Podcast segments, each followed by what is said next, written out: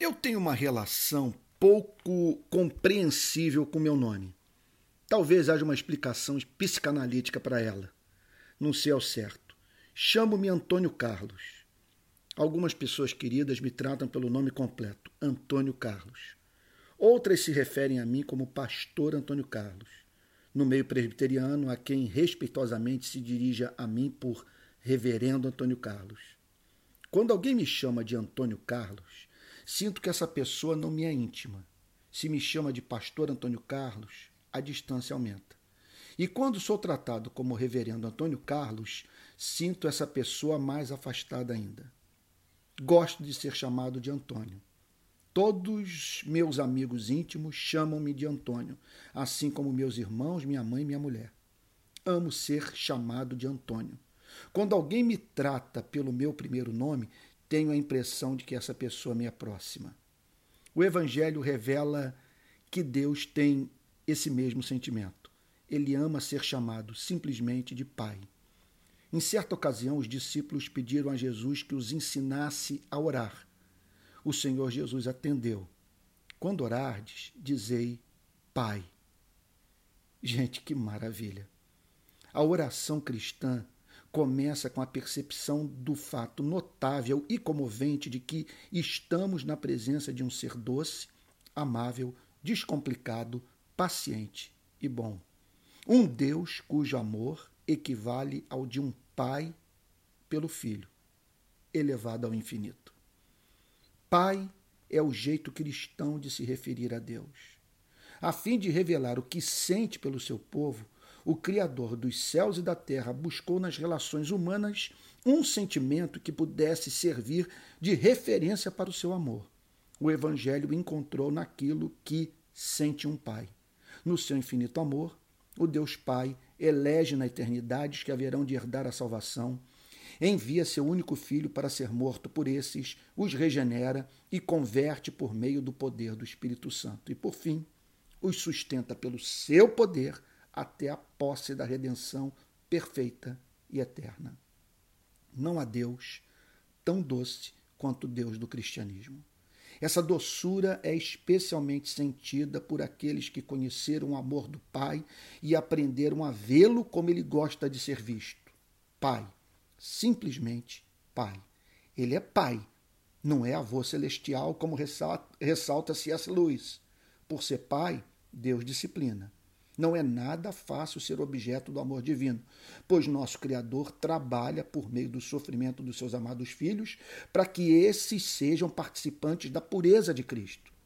É um amor que quer a perfeita felicidade dos eleitos e anseia torná-los formosos em santidade.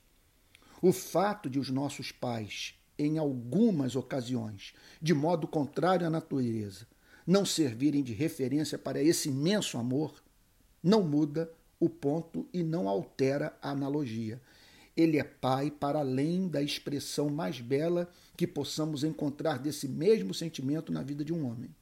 Não temos de necessariamente confundi-lo com o pai que temos ou tivemos dentro de casa.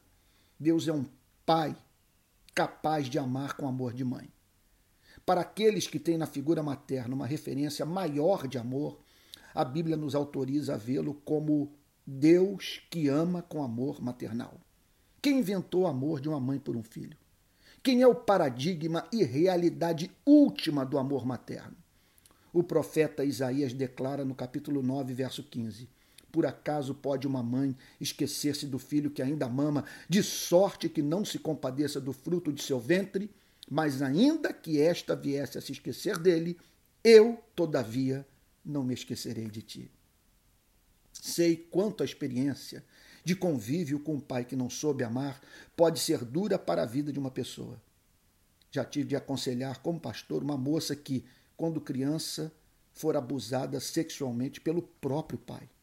Não é fácil, muitas vezes, para alguém que passou por dor, por dor emocional tão profunda entender a linguagem do Novo Testamento sobre o amor do Deus Pai.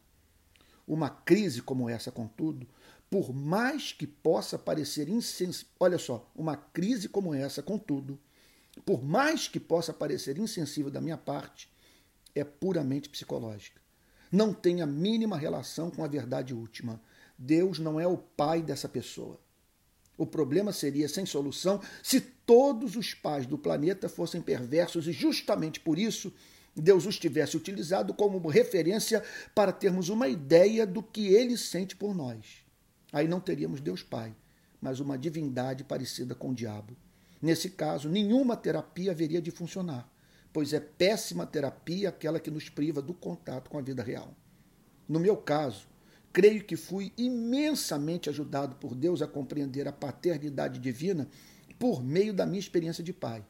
Quando meu primogênito nasceu, a primeira ideia que me ocorreu foi justamente esta: aí está alguém por quem sou capaz de dar minha vida sem hesitação. Minha tarefa é pegar esse sentimento que conheço bem, elevá-lo ao infinito e ter uma ideia do que Deus sente por mim. Sugiro àqueles que passaram pela amarga experiência de relação conflituosa com o Pai que não façam teologia com base na história pregressa de dor, mas que olhem para a relação do Deus Pai com o Deus Filho. No Rio Jordão, o vemos falando para Cristo o que ele deseja dizer a você e a mim: Tu és o meu filho amado em quem me comprazo. Esse é o Deus que deveria exercer fascínio sobre nós e nos fazer entrar e permanecer na fé cristã. No Pai de Jesus Cristo encontramos infinitamente mais do que tudo quanto gostaríamos de encontrar em Deus a palavra Deus não basta. Precisamos do acréscimo feito pelo Evangelho. Pai, à luz dessa realidade, uma sugestão. Não comece sua oração com seus problemas. Antes de apresentá-los, medite. Procure trazer à sua memória quem é esse diante de quem você se prostra. Faça das suas primeiras palavras expressões de adoração por estar na presença daquele que se revelou a você e a mim, não apenas como o Todo-Poderoso, mas como o Pai. O cristão não se relaciona com Deus, mas com o Pai. Deus infinito em seu ser e atributos. Pai é o termo cristão para Deus, como ressalta o teólogo britânico John Stott. Se você já se reconciliou com Deus por meio de Cristo, lembre-se de que ele fez de você filho a fim de viver na amorosa comunhão com Deus que tem como música ouvi-lo chamar de Pai. É assim que ele gosta de ser visto. É desse modo que ele ama ser chamado. É importante ressaltar que apenas três pessoas eu não permito que me chamem de Antônio: Pedro, Mateus e Alice, os meus três filhos.